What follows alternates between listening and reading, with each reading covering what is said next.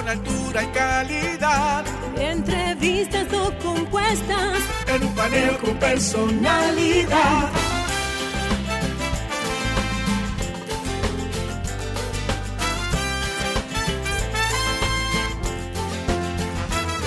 Un paneo con habilidad. Encuentro e interrogatorio. Un paneo con agilidad. Para lo importante y notorio.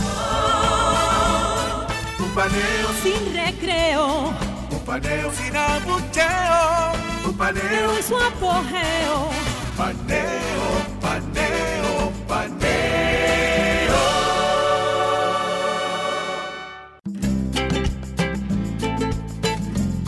Saludos República Dominicana, soy José Eliseo Almázar y esto es Paneo Semanal. Dando como siempre en primer lugar las gracias a Dios por permitirnos estar aquí con ustedes y a ustedes por concedernos el siempre grato honor de escucharnos por esta Sol 106.5 FM y de vernos en YouTube en nuestro canal Paneo Semanal y en el canal de Sol 106.5 y de seguir nuestras redes sociales Paneo Semanal, saludando como cada sábado de costumbre a mi querido hermano y compañero Luis José Polanco.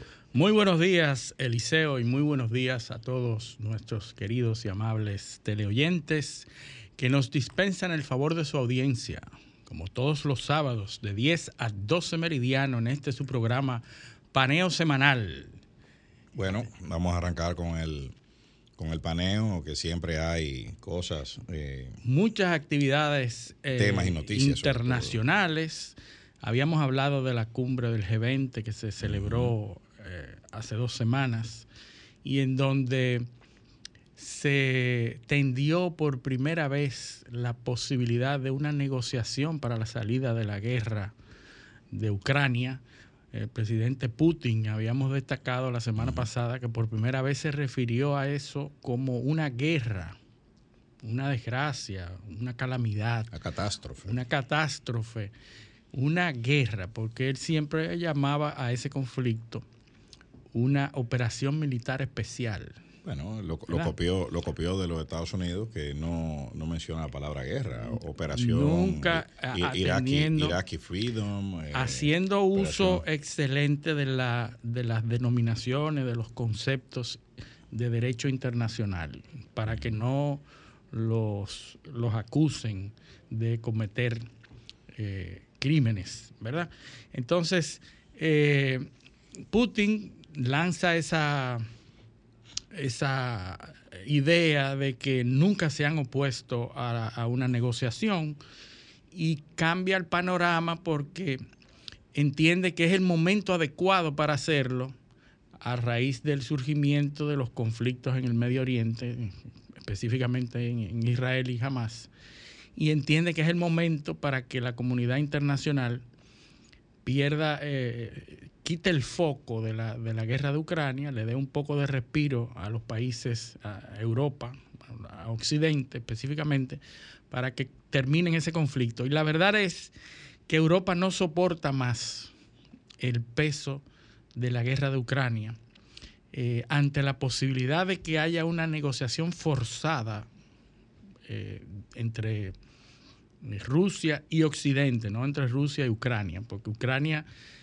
permanece con la, la- la intención de que el conflicto se extienda.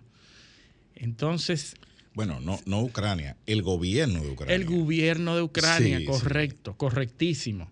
Hay que decir cuya, que supervi- Zelensky- su- cuya supervivencia depende de eso. depende del conflicto. Porque, Porque, tú sabes que el año que viene le tocaba elecciones. Exacto. Y, no, y además, eh, hemos- como hemos dicho antes aquí, eh, Zelensky acaba, an- antes de la operación militar rusa, que fue en febrero del, de- del año 2022, antes de la operación, en noviembre, en Ucrania se habían producido elecciones eh, legislativas. Sí, sí, sí, estaba Y- muy mal. eh, Y había, no, no, lo- no, no es que estaba mal, no, es que lo habían ah, barrido. barrido, sí. Entonces, corría riesgo de tener una de, de tener crisis de gobernabilidad y de incluso hasta de no terminar el, el- Sí, sí, el sí. periodo, porque recuerda, recuerda que lo que le pasó a Yanukovych Sí, sí, sí. eh, en, en- en Ucrania. en O sea, Ucrania, sí, que eh, fue eh, depuesto eh, en, un, en un conflicto, en unas movilizaciones que No, se y- produjeron. y un tema de inestabilidad política que hay ahí que podía lle- llevarse hasta el gobierno. Así es. Entonces, a él, ¿a quién le conviene ese caos? Es al que está en la cuerda floja.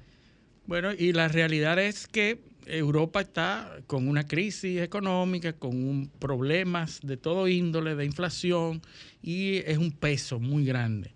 Habíamos dicho que a pesar de, esa, de ese ramo de olivo que tendió eh, Putin, los ataques se habían intensificado de ambos lados para quedar en buena posición para la negociación. Sí, esa es la estrategia de esa es la estrategia de Kissinger. Sí, que vamos a hablar de eso ahorita, correctamente, adelante. correctamente, que Kissinger y hay que, vamos a dedicarle un, un buen tiempo a Kissinger eh, eh, a raíz de, de la muerte que se Nosotros, produjo nosotros que hablamos de geopolítica semana. no, no podemos No hay eso manera de, no hay manera de no hablar de Kissinger. Así Entonces, se produce una reunión de la OTAN, una reunión de la OTAN, en donde aparentemente no se aprovecha la oportunidad de seguir esas conversaciones y esas posibilidades de paz en Ucrania o de negociaciones en Ucrania. Y entonces lo que se hace es, número uno, afianzar la voluntad de seguir apoyando a Ucrania. Ujú. Oigan, qué, qué contrasentido de que en lugar de apoyar esa moción que Putin entendió factible, la OTAN se reúne y entonces, número uno, resuelve seguir apoyando a Ucrania, ¿verdad? Eh, y fíjense los términos teóricos en los que se produce eso. Y segundo, analizar la seguridad de los países del- de, los Balcanes occidentales. Los Balcanes occidentales que están frente al mar Adriático, la península balcánica, la parte de los Balcanes occidentales. Y usted diría, bueno, no, no atendieron a, Putin, no le hicieron caso y resolvieron seguir apoyando a Ucrania y ahora estamos enfocados en los países de los Balcanes occidentales. Pero resulta, y es mi, mi punto de vista, de que las negociaciones están más cerca que nunca. Y lo que se está haciendo es asegurándose que esa negociación que pudiera favorecer a Rusia no se replique en los países, de- en los Balcanes, que tienen un origen, eh, que tienen una etnia que también tiene un alto contenido de, de- rusos, ¿verdad? Pero de re- incidencia rusa, Es pro-ruso. pro-rusos. Re- recuerda, recuerda que nosotros hablamos aquí hace un par de semanas de aquella entrevista famosa de la BBC que dio el, el comandante del ejército eh, de Ucrania.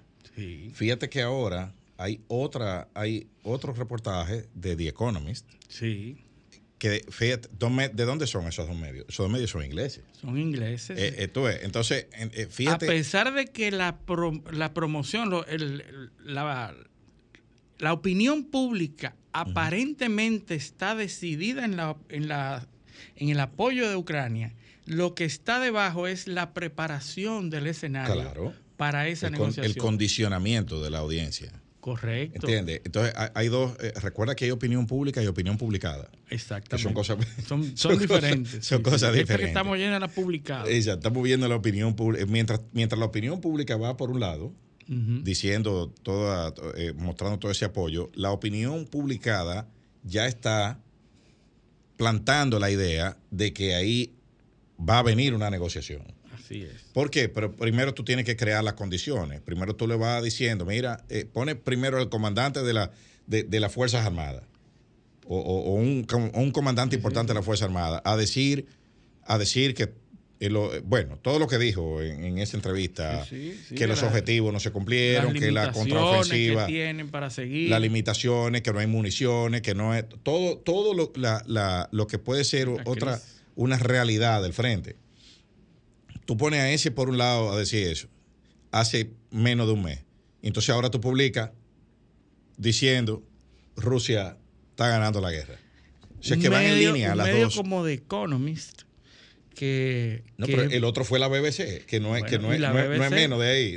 y la. BBC están hablando, por lo menos ahora parece que Rusia está ganando Exacto. y que ese artículo lo que está diciendo es que primero que es una guerra a largo plazo, porque es una guerra de defensa, y que ninguno de los dos ejércitos tiene la capacidad de, de expulsar completamente al otro. No hay manera. Y que a la larga, quien está mejor preparado para mantener esa guerra es Rusia. A pesar de que está perdiendo 900 soldados diarios en ese conflicto. Entonces, que Rusia, dice el artículo de Economist, Rusia basa su basó ya su economía en ese conflicto, en esa guerra. Está preparada para ese conflicto. Eso es lo que The Economist está diciendo, que a la larga Rusia tiene mayores posibilidades de continuar ese conflicto que Ucrania. Y que las posibilidades de que ganen son mayores que la que ganen los Ucrania y sus aliados.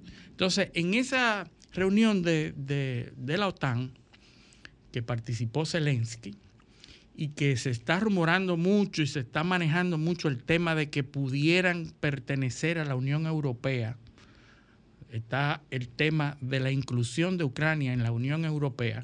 E incluso la... Ese, es el caramelo. Ese es el caramelo. Sí, acepten, la negociación. Que ustedes pudieran participar de inmediato en la eh, Unión Europea y, eventualmente en la OTAN. Eh, exacto. Y Rusia debe decir, bueno, yo no lo bloqueo en la Unión Europea. En la Unión Europea. Tú tienes que lanzar los elementos de la negociación. Exacto. Para que se vea que alguien ganó y que alguien perdió. ¿Cuáles son los atractivos? Y cuáles son los atractivos y que la negociación fue equitativa. Y que perdieron y ganaron.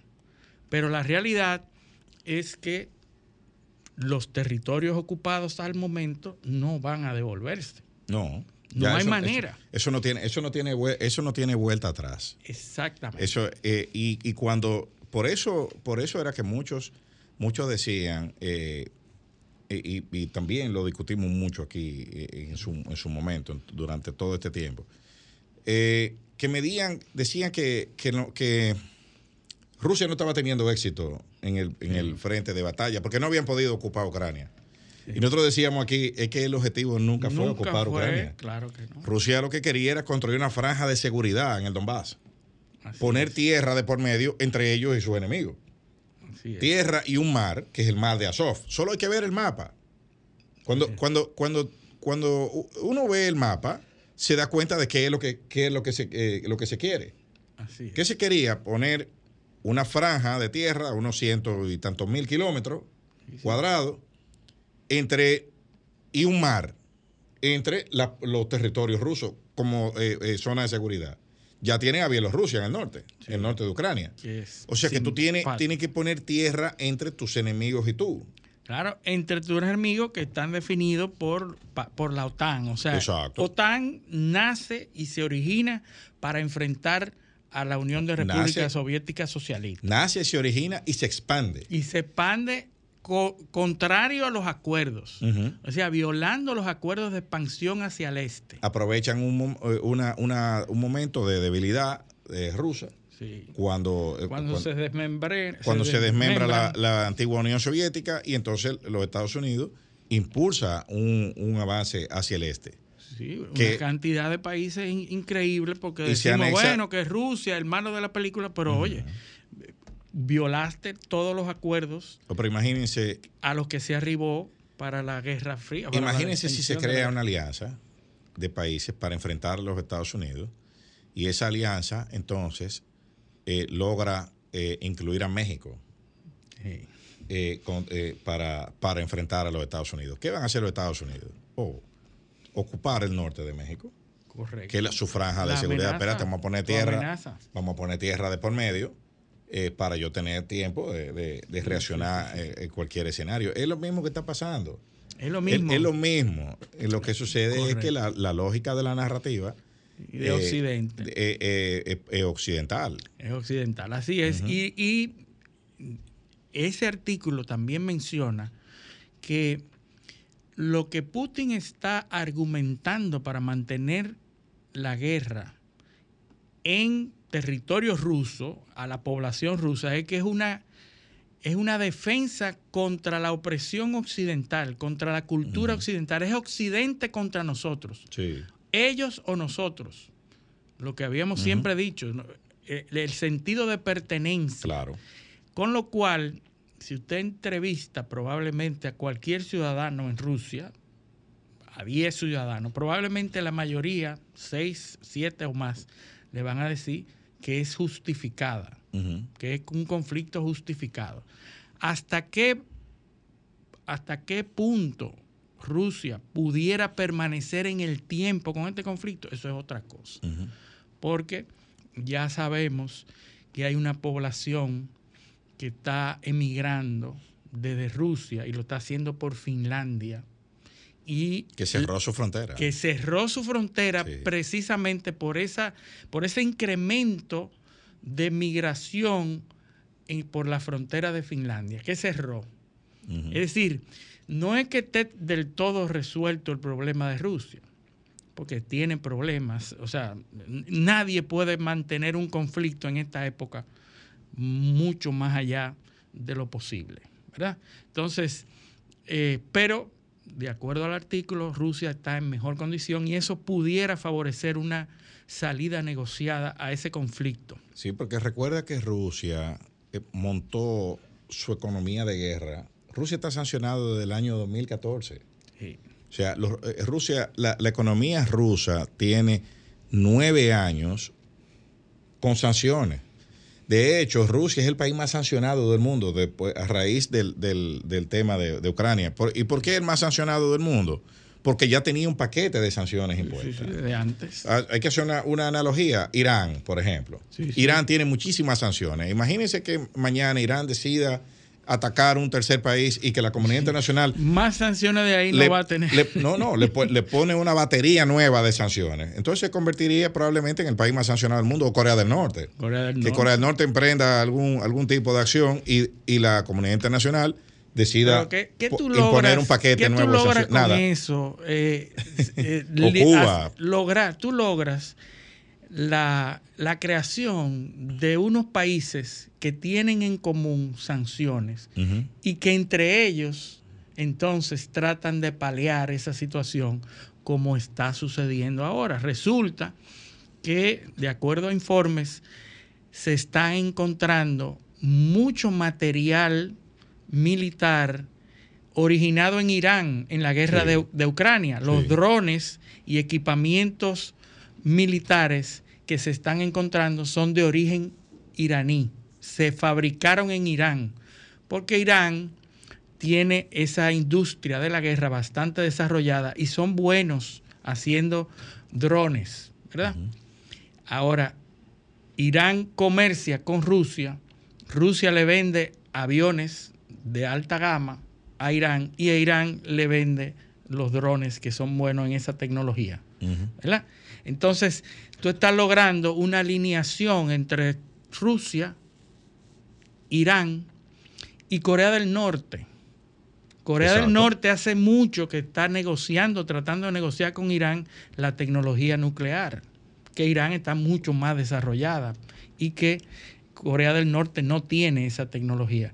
Pero tú estás creando un eje entre esos tres Obvio, países Obvio. El- y lo estás forzando a entre ellos Y eso, negociar. eh, eso que tú señalas es lo que justifica en mayor medida la presencia o el interés de los Estados Unidos en el conflicto de Israel. Correcto.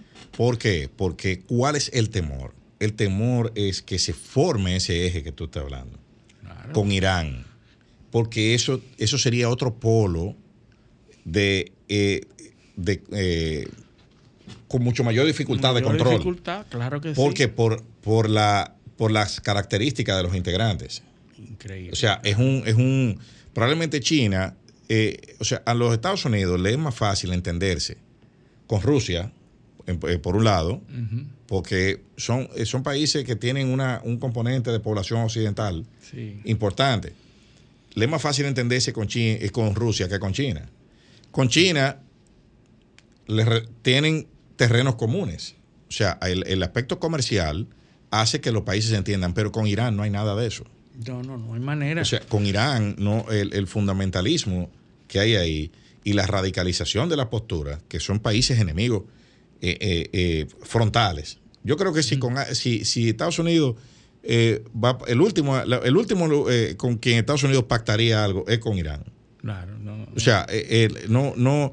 Eh, Estados Unidos pacta primero con Corea del Norte, que de hecho ya lo hizo. eh, Sí. Donald Trump. eh, Sí, sí, llegó a la, la zona de MZ. y- exactamente, llegó a la zona y se, y, y se dio, se dio, se Le dio la mano, mano. Con, con- con el líder supremo de Vamos a Corea del decir Norte. que Estados Unidos está combinado a buscar una salida al conflicto con Rusia porque no hay posibilidad de hacerlo con Irán ni con, ni con China. Porque probablemente China actúe como siempre lo ha hecho a favor de sus propios intereses. No, Pero no se puede dar el lujo a Estados Unidos de crearse un contrincante con Rusia, un contrincante con China, un Ni lo- contrincante con Irán. Ni los europeos tampoco pueden hacerlo. No hay manera. Ya el Pentágono habló de las limitaciones de presupuesto.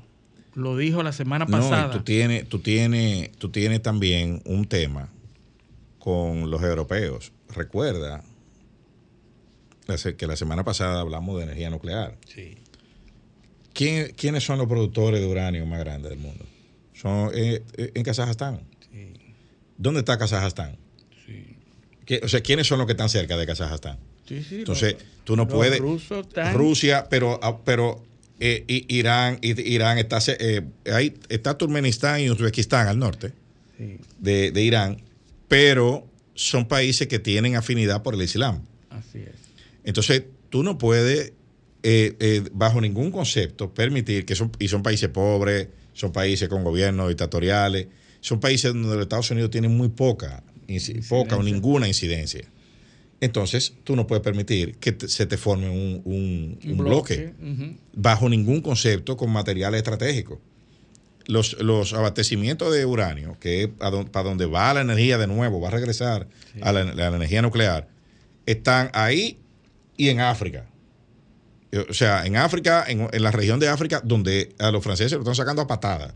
Sí. Eh, Níger, Mali, Burkina Faso, eh, ahí, ahí es que están. Y ahí hay presencia rusa de Wagner. sí, sí. To- ent- Entonces, hay, hay que... está, una, hay una presencia de la hija de Putin que está armando ayudas, cooperación para la defensa y la seguridad de esos países. Oye, oye eso. La hija de Putin Casi nada. que está eh, armando y haciendo acuerdos de cooperación para la seguridad de esos países.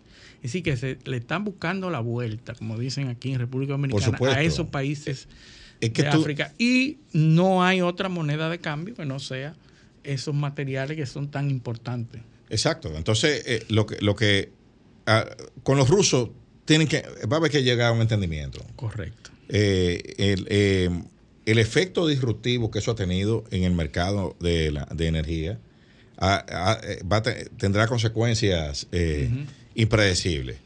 Ha traído a China como actor, pero el miedo en Occidente al avance chino por el control estratégico de la industria de las renovables que tienen los chinos. Bueno, que ese era otro, otro aspecto que lo habíamos hablado de que en esta semana se está dando la cumbre Sí, del COP28.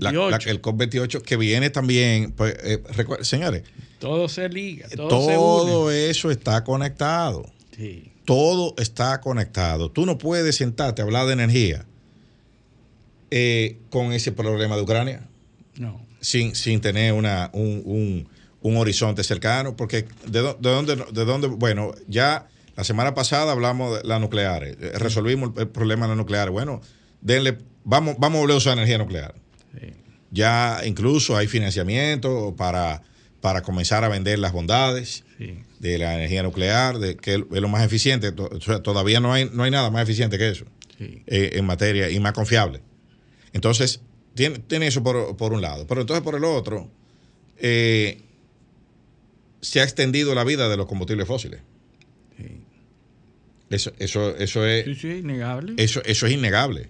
Sí. Es innegable en, en cuestiones de precio, de, Cuando se trata de un mundo convulsionado como está ahora con problemas económicos, no se puede dar el lujo de enfocarse en, la, en el cambio hacia energías renovables solamente, ni en la descarbonización, a pesar de que la cumbre eh, en, los países, en la Unión, en, los Emiratos Árabes, la, cumbre en Dubái, eh, del COP28, hay, hubo un compromiso que asumieron los países que asistieron, que por cierto, ni Biden ni Xi Jinping fueron. No.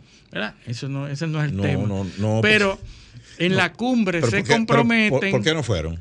Se comprometen a triplicar eh, la energía renovable, la base de la energía renovable en su país. O sea, ese fue el compromiso que se asumió en el COP28. Triplicar la base de, energía renovable. ¿Ustedes saben lo que implica eso? ¿Y cuál es la participación de China en esa en ese compromiso de triplicar las energías renovables? Y se creó un fondo también, un fondo por unos 300 y tantos millones de dólares para eh, el cual la República Dominicana podrá podrá acceder, podrá acceder eh, para mitigar eh, algunos efectos del cambio climático. Pero tenemos que ir a una pausa, Luis. Vamos a seguir desarrollando este y otros temas cuando hablamos de la pausa. Esto es Paneo Semanal, no le cambio. Continuamos en Paneo Semanal por esta Sol 106.5 FM. También en YouTube, en nuestro canal Paneo Semanal y en el canal de Sol 106.5 en nuestras redes sociales Paneo Semanal. Entonces, eh, vámonos para Israel. Israel, porque esta semana hace unos cuantos días, salió un artículo en la revista Times, en New York Times, que... en, New York Times. En New York Times. Sí. Pero yo creo que eran datos de la revista Times y después salió el artículo refiriéndose a los datos de esa investigación que hizo Times, eh, en donde se revela que los eh, Israel tenía conocimiento del ataque que se produjo finalmente el 7 de octubre, el ataque de Hamas, que Israel tenía datos que apuntaban a esa misma operación un año antes. Hace un año que los que las agencias de inteligencia de Israel tenían los datos precisos de una operación de la misma escala, con las mismas, con los mismos pasos, con la misma estrategia, con los mismos, eh, con las mismas herramientas, con las mismas armas. los documentos que fueron revelados en esa investigación dan cuenta de que esa operación que se llamó la operación El Muro de Jericó, Operación Muro de Jericó, hay que recordar, el muro de Jericó es, una, es un sitio sagrado de la, de la religión israelí, la religión hebrea. Del judaísmo. Del judaísmo, correcto. Entonces, esa operación eh, se obtuvo mediante inteligencia hace un año, en donde se da cuenta de cuáles eran los puntos que iban a ser atacados en esa eventual operación cuáles eran los puntos que iban a utilizar parapentes, como en efecto utilizaron, que iban a utilizar drones para inhabilitar las cámaras y los puntos, y los puntos de la, del muro fronterizo que divide, eh, la, que hay en la, en la franja de Gaza y, el territorio israelí. ¿Y dónde y cómo se iba a producir eso? Un año antes ya los las agencias de inteligencia de Israel tenían esas informaciones y dice el articulista que esos documentos que fueron vistos por ellos mismos, los planos, eh, habían sido traducidos porque originalmente estaban en árabe y que ellos lo llegaron a traducir, pero lo único que no tenían era la fecha en la que se iba a producir. Es decir, tenían todos los datos más de 40 páginas conteniendo todas las operaciones. yo me voy más, más lejos. Eso salió esta semana. Sí. Pero el 10 de octubre, en el New York Times, y eso, ese, ese, lo, ese lo leímos nosotros aquí, hay un reportaje de Ronen Bergman y Patrick Kingsley. Exacto. ¿Cómo se produjo? Analizando las fallas. Las fallas del, sistema israelí. de qué fue lo que falló. Sí, sí, lo vimos y lo hablamos aquí. Y hay una declaración ahí de, de un alto oficial israelí, y lo estoy buscando para, para ver textualmente lo que dice. Sachi Hanegbi, el consejero nacional de seguridad de Israel, en una entrevista de radio en Israel, seis días antes del ataque, dijo lo siguiente. Jamás está muy, muy restringido y entiende las implicaciones de cualquier acción contra Israel. Seis días antes del Sí, ataque. claro, porque en el artículo se- lo que se dice es que esa, esa operación era de una escala tal que se hubiese convertido en una aspiración, que no llegaba más que una aspiración, era de una escala tal que Israel la desechó por ser demasiado grande. Claro. que era aspiracional y que dijo, no, no, eso no puede suceder, a esa escala es imposible. Eso puede ser una aspiración de jamás, pero eso nunca se llegará. Y fue desechada, supuestamente, ¿verdad? Atendiendo lo que dice el artículo, porque es demasiado grande No, que para que fuera ah, llevada a cabo. Además, los servicios de inteligencia israelíes, cuando le preguntaban, dice ese mismo reportaje, que cuando, o sea, cuando los, los oficiales de inteligencia emitían sus informes a, la- a lo- a los superiores, lo que decían era que lo que había que cuidar la frontera con el Líbano. Porque ahí, ahí no había problema. Sí, sí, es, O sea, es eh, imposible, fue desechado, fue desdeñado. Dice, no, hombre, no, no, jamás no puede No, hacer, no, no, exacto. puede con eso. En los niveles de, de prioridad, de amenaza, ellos tenían la frontera norte con el Líbano, Sí. por, por el tema de Hezbollah, que Y después- opera. y después ahí. Cisjordania. Y después Cisjordania. Exactamente. O sea, Gaza era el, el- el último, el- la última de sus prioridades. Correcto, porque además jamás había estado hace varios meses atrás eh, haciéndole pensar a Israel que estaba haciendo lo que Israel quería y que iba a llegar a acuerdo. Es decir, estaba simpatizando con. Israel a un punto que Israel perdió el foco, de- se, se desenfocó de jamás. Bueno, el, el- el- el tema eh, en, ese, ese reportaje que lo invito a nuestros oyentes que tengan la curiosidad, que lo busquen en New York Times. eh, esos, o sea, en Israel el- problema ahora es que ellos no saben, o por lo menos en ese entonces no sabían, hasta dónde jamás había podido penetrar los sistemas de inteligencia israelíes. Porque se descubrió que jamás tenía conocimiento de cómo los israelíes lo espiaban a ellos Sí, y qué comunicaciones de ellos los israelíes oían. Y qué información de inteligencia. Dimensionen esto. Dimensi- Dimensionen esto. O sea, jamás identificó los recursos de inteligencia israelíes. Ya, mira, estos son los, eh, eh, eh, estas son las conversaciones que ellos oyen. Estos esto es son lo que ellos ven. comprometidos, estos son la gente que están ajá. comprometidos, infiltrados aquí. Aquí eh, infiltrado, este, este le pasa información a aquel y esta es la información. ¿Por qué hicieron? Dejaron todo como estaba Sí. y construyeron un aparato de comunicación totalmente independiente del que tenían. Dejaron intacto el que tenían para servirle falsa inteligencia a los israelíes sí. que, que los que provocó que tomaran decisiones o que no enfocaran las prioridades. Sí, sí, porque se sentían que tenían el control. Y no solo eso, sino que también lo, fue capaz de infiltrar la inteligencia israelí para saber cuáles eran los planes de respuesta. Porque lo que pasó ahí, por eso es que Netanyahu inteligentemente ha dicho, bueno, eh, nos vamos a ocupar de eso luego, ahora hay que defender al país. Sí.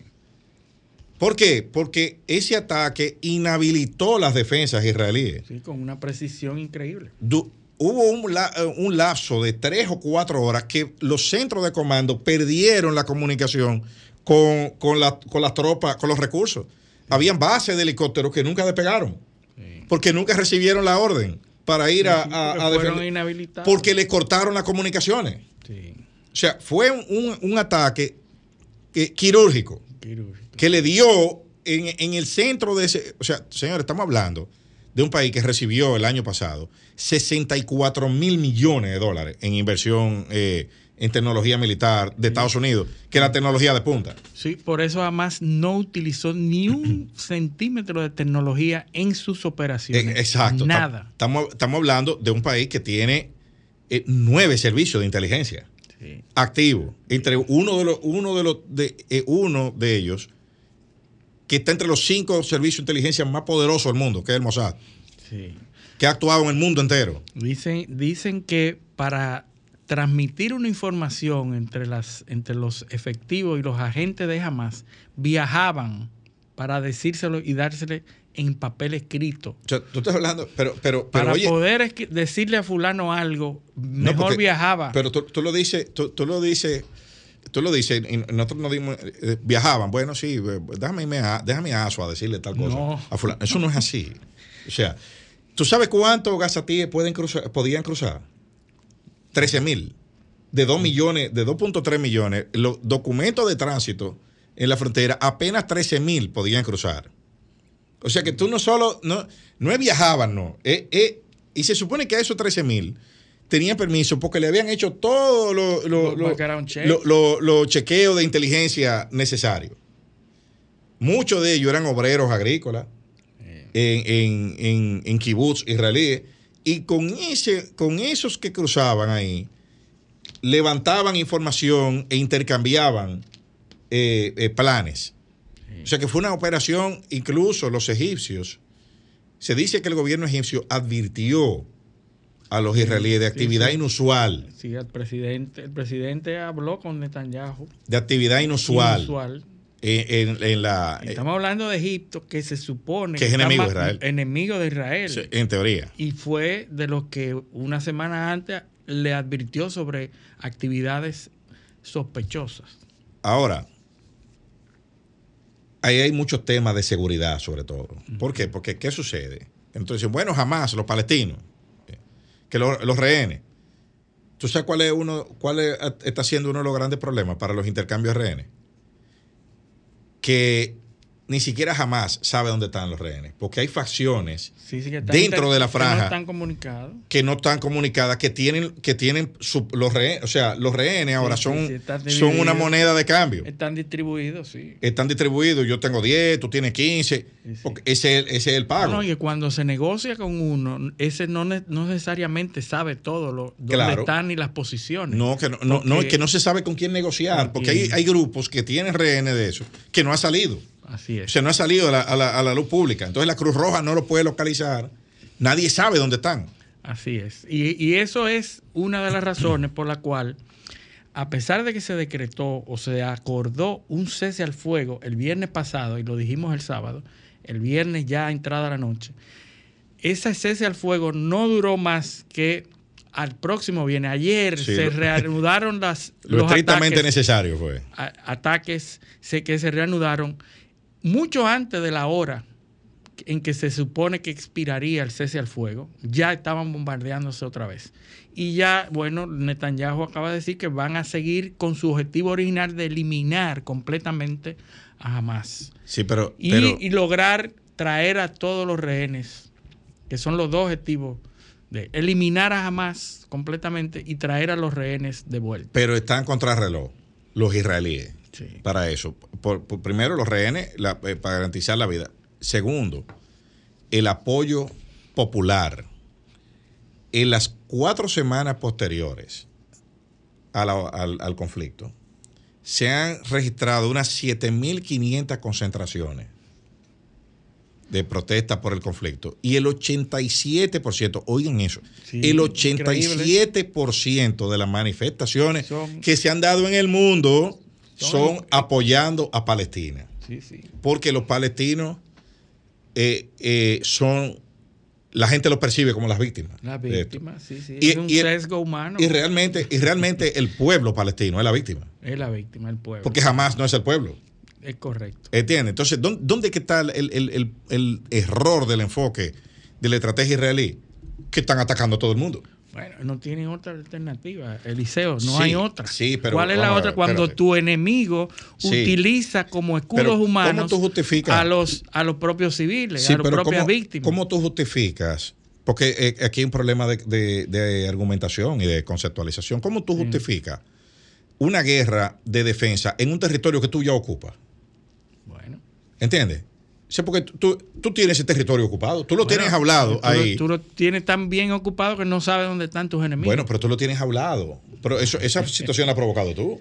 Tú fuiste que lo enjaulaste y están enjaulados según tus términos.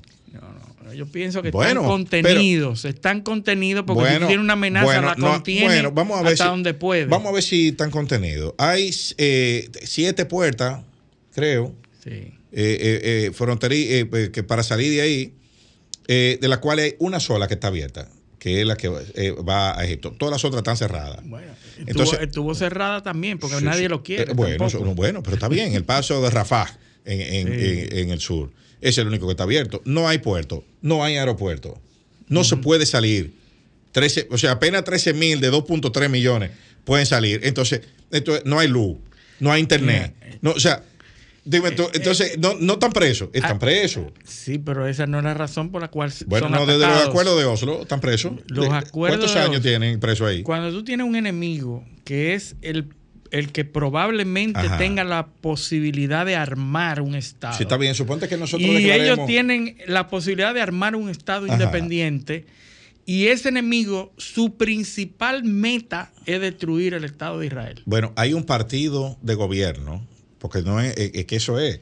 Hay un par- una, fa- una facción política que es la que gobierna, que tiene como meta destruir, pero que no es el pueblo. O sea, el- Bueno, eh, ¿Y qué tú haces con ese que está ent- Bueno. eh, eh, entorpeciendo todo? ¿Lo bueno, elimina? no, yo no, yo no tengo la solución, pero suponte que nosotros, que en Cotuí gane un partido eh, enemigo del resto de la República Dominicana y que nosotros lo enjaulemos ahí.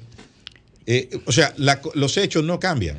Mira, tenemos que buscar soluciones, es verdad, o hay que buscar soluciones, no nosotros, pero, pero los hechos no cambian. pero basado en una convención un- eh, Obvio. internacional, no en terrorismo. Si ahí tú tienes No, terrorismo, claro yo me voy no. a defender en de mi casa como de yo pueda. ninguna manera yo justifico na- lo que lo que pasó ahí. Sí. Eh, en- en nada de eso, ni y, mucho menos apoyo lo que, el lo que Eh, el se está haciendo. grande es difícil defender a los grandes. Es difícil. Ese, ese es un sesgo humano. Ahora, si Kissinger estuviera vivo, Sí. eh, digo, estuviera activo en la política y estuviera en la Casa Blanca, ¿qué Sí. hubiera pasado? Bueno, probablemente, probablemente Gaza no existiera. No. Sí, sí. Ese, Sí, sí. ese es el punto. Lamentablemente, y pasamos a este punto, eh, que la muerte de Henry Kissinger. Bueno, como, como programa que enfoca temas de geopolítica, nosotros no podíamos dejar pasar eh, esa- ese acontecimiento desapercibido, porque el, la- la- el concepto de geopolítica no se puede describir ni analizar si no se menciona a Henry Kissinger. Claro, el creador del- de, Real Politics. Ajá. De Real Politics. Llevó el pragmatismo a la política, eh, en- eh, a la geopolítica. y sin escrúpulos. Y sin escrúpulos, sin ningún tipo de, de, de, de consideraciones humanas ni de, ni de otro bueno, tipo. Kissinger. eh, Hay que saber que Kissinger nació en Alemania en medio de lo que estaba sucediendo. Él es de origen judío, es judío. Sí, claro. Em, su padre es él es pequeño, nace en Alemania, Emigró. emigra a, a América, a Estados Unidos, y ahí se desarrolla. Pero con toda esa ese Sí, background. pero se enlista en el ejército y vuelve sí, sí. a la Alemania ¿Y, ocupada por los ¿y Estados qué Unidos. hace en el ejército? Inteligencia. Él se ocupa de la inteligencia en el ejército, se destaca. Y después hace un doctorado en ciencia política en Harvard. Así es. Eh, primero estudia en Harvard y después vuelve y hace un doctorado. Y le gustó tanto, le gustó tanto el tema de la inteligencia que instaló un sistema para grabar todas las conversaciones en la Casa Blanca. Sí. eh, bajo, bajo la premisa de que él necesitaba tener exactamente todos los récords de las reuniones para, para, posterior, para que no hubiesen inexactitudes tú sabes que, que Henry Kissinger ganó un premio Nobel de la paz. de la paz por las negociaciones de paz en Vietnam, ¿verdad? Sí, claro. Pero tú sabes lo que hizo cuando era eh, cuando era parte del gobierno de Lyndon B. Johnson. Él gana el Premio Nobel de la Paz en el año 1973. Sí. Pero entre el 69 y el 71. Correcto. De, eh, dilo tú Sucede ahí ahora. eso. Mientras era agente eh, del gobierno, du- durante el gobierno de Lyndon B. Johnson, que era el presidente que antecedió a, a Richard Nixon. Él, le sirvi- él sirvió en la administración de Johnson, en la administración de Nixon y en la administración de Gerald Ford. Exacto. Entonces, ¿qué pasa? Con informaciones de inteligencia que obtuvo cuando era agente o era parte del gobierno de Lyndon B. Johnson, contactó a Richard Nixon, que en ese entonces era candidato a la presidencia, y le entregó informaciones vitales de las negociaciones que se estaban llevando a cabo en Francia, en París, con La famosa estrategia París-Saigón. París, Saigón. Negociamos en París mientras bombardeamos Saigón. Pero en París se estaba negociando y a- algunos expertos hablan de que era muy posible el cese de- de- de- del fuego, que se iba a lograr en, en el, el cese del fuego en París, pero debido a las informaciones que Kissinger entregó a Nixon y que Nixon utilizó en su campaña y que boicoteó durante la campaña porque eran negociaciones secretas, esa información que le sirvió a Nixon, porque a entender de Kissinger era el próximo presidente, iba a ser el próximo presidente, invirtió y le entregó información privilegiada a, a- a Nixon. Nixon la utilizó en campaña, saboteó las, las, las negociaciones en París y extendió claro. el conflicto de Vietnam. Es decir, él actuó y trabajó para que ese conflicto se extendiera a tal punto de que quienes lo resolvieran fueran Kissinger y Nixon.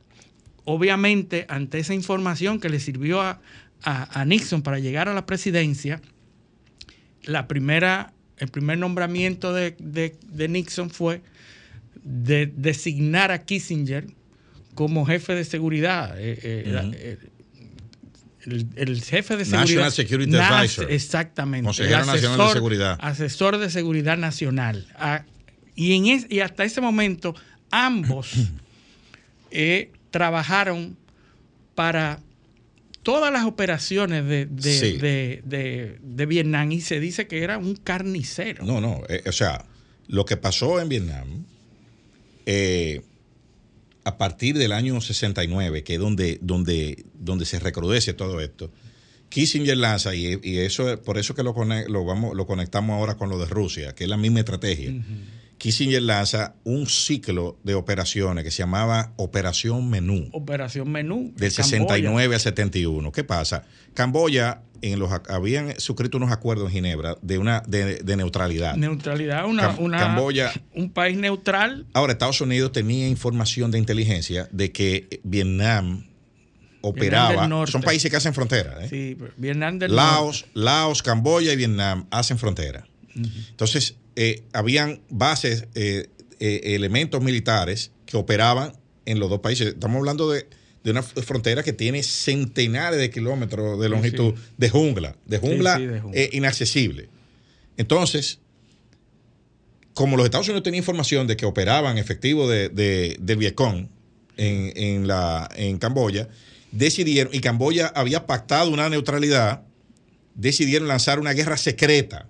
Sí, sí, que Sin permiso de nadie. sabía ni el Senado norteamericano ni la y la comunidad población. internacional menos. menos. Entonces esa operación, el nombre clave era Operación Menú. Operación Menú. Fueron cinco campañas de bombardeo donde mataron más de medio millón de civiles. cientos Ahí. de Se miles, fueron. cientos de miles de toneladas. Rociados con napalm, con, con, con Sí. bomba incendiaria, atrocidades, No, pero- armas que estaban prohibidas en todas partes. Era el carpet bombing, que los otros días se, se puso de moda otra vez. El que lo, inventaron en la Segunda Guerra Mundial, los, los- los Sí. aliados, ¿eh? y no hay nadie, nadie cayó preso. Imagínense una alfombra de bombas. Ahí el mataron- carpet bombing. 300 mil en, en- Tiraron- en- en Alemania, en, en Stuttgart, se tiraron con esa Tiraron técnica. tantas bombas, Eliseo, que algunas ni explotaron. Ujú, están y se todavía. quedaron ahí todavía y a cada rato sale todavía explosiones de bombas. La operación se llamaba menú porque eh, lo- los bombardeos tenían nombre de comida. Sí. Desayuno, comida, cena, sí, merienda y postre. Eran, fueron cinco campañas. Increíble. Y eso fue eh, del 69 al 71. Eh, Pero de unos bombardeos despiadados que eso- destrozaron eso a la población de Camboya, que era supuestamente eh, porque, ¿Para qué se hizo? neutral. Sí, pero después de eso vino el Khmer Rouge eh, en Camboya, Sí, que sí. fue la dictadura de Pol Pot. apoyado por los Estados Unidos. Exacto, y que después se volvió enemigo de ellos. Eh, eh, eh, pero bueno, el, el tema ahí en, la, en esa campaña de bombardeo era porque había resistencia del Vietcong a negociar. Entonces lo bombardearon, le debilitaron a los aliados para, llevarlo a la mesa de negociación, para Pa- llevarlo a la Exacto, mesa y de esa es la estrategia París-Saigón. Vamos a negociar mientras yo te estoy desbaratando. Eh, al final, ¿qué queda? Bueno, un acuerdo para una salida más o menos honorable de Estados Unidos que perdió esa guerra. Sí. Había que terminarla. Pero después de ahí, Kissinger no, eh, eh, no, no se quedó. Tranquilo. Bueno, y después pasó todo lo que, lo que, No, no, lo que sabemos de. Pentagon Papers. El Suramérica, la Operación Cóndor. Seymour Hersh, que, eh, que está vivo todavía, publicó lo The eh, Pentagon bueno, Papers. Y que le, que le valió un premio Pulitzer, todo eso. eh, hay una película de Pentagon Papers, Sí, donde, donde, donde eh, que ganó Oscar, por cierto. sí. Después de eso, Kissinger viene a América, hace sus maletas y llega a Chile, Chile. donde el doctor Salvador Allende encabezaba el gobierno, el primer gobierno socialista electo en urnas. Eh, y entonces se pone en marcha una operación para derrocarlo, donde el general Augusto Pinochet Ugarte comandó esa junta militar que fue la que dio el golpe de Estado, que aquí hicimos un programa muy, muy instructivo con los audios de las comunicaciones, eh, que algún día volveremos vamos, a pasar vamos a volverlo a pasar. eh, claro. donde, donde se dio ese golpe de Estado. Eh, ese golpe de Estado fue la puerta de apertura a una operación o plan que se llamaba el Plan Cóndor, Sí. Eh, que Plan empezó, empezó ahí en Chile, se extendió a Uruguay, Paraguay, Ah, Argentina. Argentina, Bolivia eh, y me parece que Perú. Eh, Sí, sí, Somoza también. donde los Estados Unidos tenían una escuela de entrenamiento, Américas, de entrenamiento que funcionaba en Panamá. En Panamá Sí. de técnicas de, para, para controlar subversivos, porque así era que le decían Sí. los, los subversivos. Los subversivos eran los comunistas. Los que tienen mayor edad sabrán que decirle comunista a una gente era un insulto. Claro, los subversivos, los rojos, en Argentina eran los montoneros, que por cierto, Patricia Bullrich, eh, ahora va a ser ministra, era acusada de ser montonera, Montonera. montonera, tirabomba, dijo, dijo Milei, que ahora la nombró Que ministra. ahora la nombró su Sí. Pero bueno, eh, el, el punto es que esa operación produjo miles de muertos eh, en- y desaparecidos. Y el artífice y el, El, que cerebro manejaba que manejó todo, todo eso. fue Henry Kissinger, que también, que y esa operación tuvo eh, actuaciones en Washington. Eh, Richard Townley, un agente de la CIA, fue reclutado para matar a Orlando Letelier y le pusieron una bomba en Washington, a, a- a- a 10 cuadras de, de la Casa Blanca. Le pusieron una bomba y lo volaron en mil pedazos. Orlando Letelier era el canciller, el canciller del gobierno de Allende. Y también eh, mataron en Argentina al, al coronel, al, al general Prats, que era, que era uno de los, de los brazos militares de Allende que había ido al exilio después del golpe.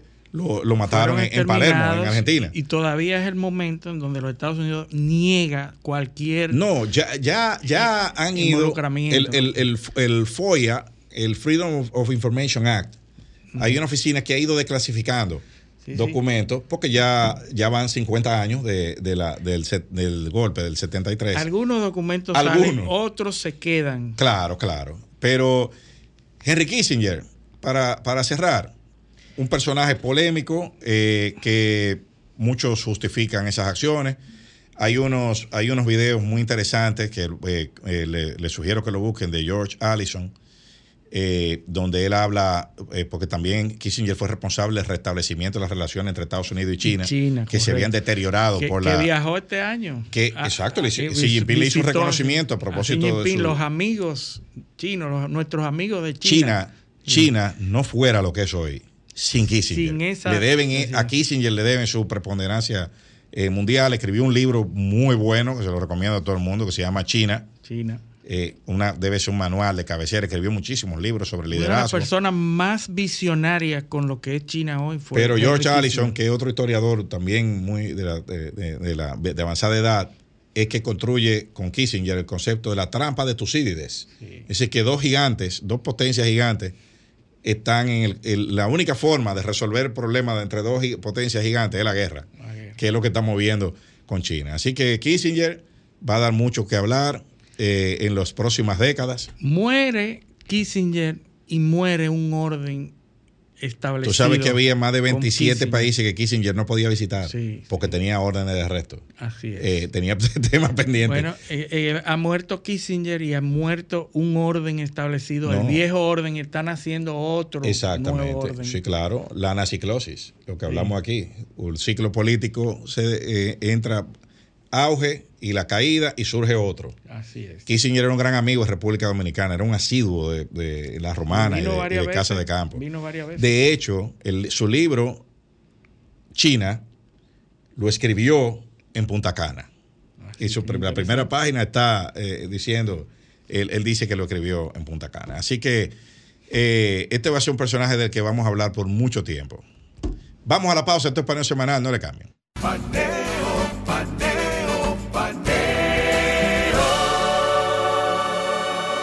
Continuamos en Paneo Semanal por esta Sol 106.5 FM, también en YouTube, en nuestro canal Paneo Semanal y en el canal de Sol 106.5 y en nuestras redes sociales Paneo Semanal. Lo que pasa es que nosotros hacemos un programa, mientras hay comerciales, hacemos otro programa de Paneo Semanal fuera del aire, donde tocamos temas diversos, de mucho interés y el cual es privado, que es para nosotros, que, que no se difunde al público. Así es. Entonces aquí tenemos nuestro, a nuestro invitado, amigo de nosotros, que eso ya es un título nobiliario casi, y nosotros de él también. y él de nosotros. Honor, nos hace el honor de ser nuestro amigo. Eh, eh, Richard Medina Gómez, economista, experto en políticas públicas, tiene dos maestrías, estudió en Harvard, fue director del gabinete ministerial y asesor financiero del Ministerio de Hacienda una de las personas que más sabe de, la situación económica del país. Soportarnos a nosotros sin ser familia nuestra, ni empleado. es un... Hola, Richard. Bienvenido, Richard. Muy buenos días, gracias por invitarme de nuevo. Tenía unos meses que no venía por acá. Para mí siempre es un placer estar con ustedes. Cumpliste tu amenaza de que volvía. Cumplí la amenaza de que volvía, cumplí la amenaza de que volvía. y es un lugar siempre acogedor. Hablamos de muchos temas. Bueno. Eh, obviamente contigo hay que hablar de economía, eh, que es una eh, es un tema que nunca pasa de moda, siempre está vigente. Entramos ya al, al, último mes del año y es un momento de evaluar lo que pasó este año y de tratar de prever lo que podría pasar en el año siguiente. La, las buenas intenciones de un gobierno o la, o la intención o las o la efectividad o la, vamos a decir, la evaluación de un gobierno debe hacerse por lo que se pone en el presupuesto y se ejecuta. Ahí te la dejo. Bueno, el presupuesto de gastos, presupuesto de gastos, tiene dos grandes gastos. Uno es el gasto corriente. Gasto corriente es todo lo que permite la operación rutinaria del gobierno. Nómina, la mayoría de las compras públicas, pago de intereses de la deuda y especialmente en este país transferencias corrientes a empresas públicas no financieras, que es básicamente la transferencia para el subsidio eléctrico a las tres EDES. La otra gran parte es el llamado gasto de capital, que es el gasto de infraestructura. Bien, para ponérselo aterrizado a la gente. Gasto corriente, usted tiene un negocio, los salarios de, los empleados, el combustible que usted usa, la energía eléctrica, el, alquiler del local. Gasto de capital es una máquina que usted compró, un camión para transportar. Un segundo piso que le hizo al local. Usted le hizo un segundo piso al local. Eso es, para que lo entiendan. Entonces, ¿qué pasa? Que el gasto corriente se está ejecutando de manera, eh, digamos, normal, más o menos 85, 88% de lo presupuestado. Recordemos que hace unos meses hubo un segundo una modificación al presupuesto, lo que se llama presupuesto reformulado.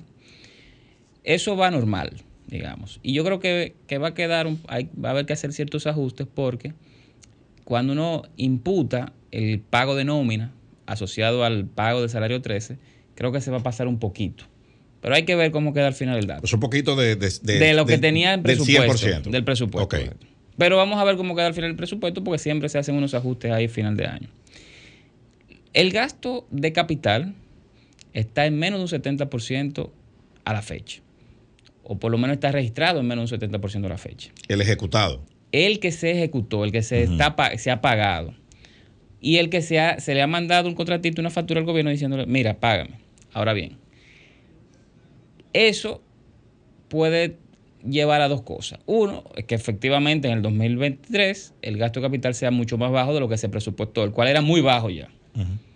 O, como ha sido la tradición en los últimos tres años, que hay un pico en noviembre, final de noviembre, principio de diciembre, de ejecución del gasto de capital. Aunque haya ese pico, el gasto de capital de este año va a ser el más bajo de los últimos quizás 20 años. Por lo menos que tenemos los datos. Pero ese, ese pico, ese pico, porque eh, yo he escuchado a otros economistas diciendo que eh, el pico es en el registro, no en la ejecución. O sea, yo desembolso, pero no necesariamente eh, implica que la obra esté hecha o que... O que Ahí hay, varias, hay Sí. dos cosas. La más, digamos, importante, la de más impacto es la siguiente. Cuando se habla del presupuesto, la cifra que yo estoy dando es el presupuesto del gobierno central, que es, digamos, lo más grande que hay. Ahora bien, si desde el gobierno central se le hace una transferencia, se le pone el nombre de transferencia de capital a una empresa pública no financiera, digamos INAPA, digamos eh, la CAS, digamos eh, las EDES, o a un fideicomiso público que ha sido, digamos, la eh, práctica, pues entonces ya eso es gasto de capital. Y, lo ponen como ejecutado. Aunque se, diciendo que se ejecutó porque se hizo la transferencia. Sin embargo, no se ha ejecutado. o Está en sea, una cuenta, el acueducto no está hecho, la, la- lo que sea que se iba a hacer con el fideicomiso no, se, no hecha. se ha ejecutado. Ajá. Entonces, ¿cuál es el problema con esto? Que a uno en economía, cuando uno estudia economía, le enseñan que el gobierno tiene una herramienta para motivar a que los países crezcan económicamente, que es el gasto de capital, que es el gasto público vía gasto de capital. Ahora bien, si esto pasa así, que es una transferencia de un órgano o de una unidad de gobierno a otra, pues usted no ve en la economía real cómo se refleja ese gasto en mayor crecimiento económico y generación de empleos. ¿Por qué? Porque lo que está sucediendo es que se transfiere de una cuenta en reserva, de una unidad de gobierno, que es el gobierno central, a otra cuenta en reserva de una unidad del gobierno, que es un fideicomiso o una empresa pública no financiera. Cambió, ¿Y qué- en, cambió en ¿Y libros. qué pero pasa no cuando ese dinero no se gasta en el año? No, ese dinero si no se gasta se queda en, en cuenta. Eh, si, se, si es en el caso del gobierno central, pues no lo pueden usar para el año que viene. Tienen que ajustar el presupuesto y poner ese, ese dinero, que se supone que ingresó de alguna manera, se pone como financiamiento el presupuesto del año que viene. Ahora bien, si ya se transfirió del gobierno central, el gobierno central son los ministerios, el Poder Ejecutivo, se transfirió a un fideicomiso, pues ya eso está en, en del fideicomiso, está en caja y el fideicomiso lo usará cuando lo, lo considere necesario. Y eso es lo que explica la cantidad eh, eh, importantísima de recursos que tiene el gobierno en, en- en En la banca, banca. sí. Por, eh, por, no, o sea, es dinero que está eh, transferido a, a entidades o, o- o a ministerios que no se ha ejecutado. Es correcto. Es básicamente de fideicomisos. Pienso que, que sería del para los analistas como yo de temas macroeconómicos sería importante eh, saber cómo están los estados financieros de esos fideicomisos, de esos fideicomisos públicos. ¿Por qué? Porque eso le daría a uno una idea de, bueno, en el sector financiero hay 250 mil millones de pesos de depósito del gobierno. Uno no sabe si es de cuánto es del gobierno central, cuántos son de empresas públicas. ¿Cómo no está segregado eso? O cuánto es de fideicomisos públicos. Yo creo que creo yo que es una gran parte de, de ese dinero. O sea Entonces, que se, ha- se ha estado entregando dinero a, Sí. a fideicomisos durante todos estos años para obras que no se han ejecutado. ellos han ido ejecutando algunas cosas, por ejemplo, en, en el, el de Propedernales ha hecho una serie de, de- de obras de infraestructuras ahí, unos hoteles, una ese tipo de construcciones. El FITRAN, que es el de transporte masivo, se dice que ha estado ejecutando para el metro de Santo Domingo y para la, el teleférico y para el monorriel, pero uno no tiene la certeza. Pero esa información no es pública. Yo no la, no la conozco. los, estados, los estados financieros de Debería esos ser fideicomisos público, no son así públicos. como, los, por ejemplo, RD Vial, que yo creo que es un modelo interesante de, de transparencia. Eh, publica su estado financiero, era evaluado por una calificadora y uno sabía, bueno, el flujo es tanto de los peajes, se gastaba tanto, queda tanto, eso se usa para pagar la deuda. Y era un modelo interesante porque se publicaba con cierta frecuencia. Ahora, los otros fideicomisos, yo creo que ha habido debilidades en esa parte. Increíble. Eh, eso es, es una, es una paradoja. Eh, eh, tú sabes que en la- esta época donde se habla de tanta transparencia, pues que eso, esa información no se conozca y que no esté al alcance del ciudadano, porque lo- hay un secreto fiduciario que se usa, o sea, tú no puedes pedir eso por la oficina de, de libre acceso a la información. No, no se puede. Y ojo, para que después no vengan a decir que son ataques por un tema de, de que es un fideicomiso, etcétera. ¿Y cómo lo vamos a atacar si no sabemos lo que Es, es eso, o sea, es simplemente tener la información de, bueno, mira, recibimos tanto de transferencia. Mm, tenemos en tanto este guardado. año se ejecutó tanto. No dudamos de que eso esté bien documentado porque los fideicomisos por ley tienen que documentar bien todos los gastos que y hacen. está bien regulado. Y eso. cuánto, sí, claro, está bien regulado, hay mucha práctica aquí con fiduciarias. Y bueno, y gastamos tanto, sobró tanto, esto es lo que hay en caja. Y uno va sumando fideicomiso y ve más o menos cuál es el desglose que hay. Entonces, tú tienes en el presupuesto para, eh, para el año 2024, hay unos 7.400 millones de dólares en financiamiento, me parece, 7.000 y pico millones. Entonces, ¿cómo es que aquí se está tomando financiamiento a, ese, a esa velocidad y a la vez tenemos tanto dinero eh, en, stock, vamos a decir, guardado? Eh, ¿cuál, es la, eh, ¿Cuál es el criterio eh, para eso? Mira, yo creo que, ¿cómo funciona el presupuesto general del Estado? El Poder Ejecutivo hace su presupuesto donde dice, bueno, creemos o estimamos que va a ingresar tanto por impuestos, donaciones, etcétera. Le pedimos al Congreso en esa ley que nos autorice a gastar hasta tanto monto. Esa diferencia, como aquí los gastos son mayores que los ingresos, es como que usted en su casa y gaste más de lo que usted recibe de salario, bueno, usted tiene que endeudarse. Aquí nos endeudamos, tenemos lo que se llama déficit fiscal. Para pagar ese déficit fiscal hay que endeudarse, pero también todos los años se paga deuda, es lo que se llama aplicaciones financieras en finanzas públicas. Cuando usted suma ese déficit fiscal más los pagos de deuda que usted tiene que hacer, de capital, pues eso le da un número que usted, ese es el monto que usted tiene que buscar prestado. Si usted busca prestado para pagar deuda vieja, que vence, y para cubrir su déficit fiscal cada año. ¿Cuál es la situación? Que desde 2021 en adelante el gobierno ha estado, de 2020, pues empezó en 2020, en, los últimos meses de 2020, en adelante, hemos estado como país teniendo una autorización para endeudarnos. El déficit no llega al monto que se tenía aprobado en el presupuesto general del Estado, la ley, y el gobierno igual ejecuta todo el financiamiento. Entonces eso ha hecho que el gobierno se endeude por encima de lo que realmente necesita. ¿Cuál es el problema con esto? Es que eso genera intereses. Es decir, si yo sé que no necesito endeudarme, no me endeudo y no pago esos intereses. Pero hemos estado pagando intereses. En 2020 y quizá en 2021 podíamos entenderlo. Porque estábamos en medio de la pandemia todavía, había mucha incertidumbre en el mundo, no sabíamos cuándo iba a acabar esto, cuáles iban a ser las consecuencias finales de, de- de la pandemia a nivel económico, qué tamaño de, de subsidio había que dar, etcétera. O sea, se necesitaba quizás tener ese colchón ahí. Pero esto ha sido una, digamos, una regla consistente en los últimos años. Y parece que este año va a ser igual, aunque en menor proporción que en años anteriores. Básicamente lo que tú dices es que nosotros cogemos prestado para guardar ese dinero y no lo estamos gastando. ¿Cuál es el impacto de no, de no hacer gastos de capital, de no ejecutar gastos de capital? El impacto en la población, porque los gastos de capital se hacen por para un propósito, ¿verdad? O sea, no solamente para gastarlo y tener No, no, que infraestructura, tiene tasa de retorno. sino que tiene una tasa de retorno, pero también impacta en el circulante, en la, en, en la actividad Oye, la calidad de económica vida del ciudadano. y en la actividad económica. Yo voy a tomar un ejemplo de una infraestructura básica, digamos una carretera. La carretera que va de aquí, de Santo Domingo, hacia Punta Cana. Antes quizás tomaba cuatro horas y media llegar a los hoteles de Punta Cana. Y si usted es una persona que le vende productos, comida, vegetales a los hoteles de Punta Cana, eran cuatro horas y media. Ahora uno llega quizás en dos horas y media, porque se hizo esa carretera.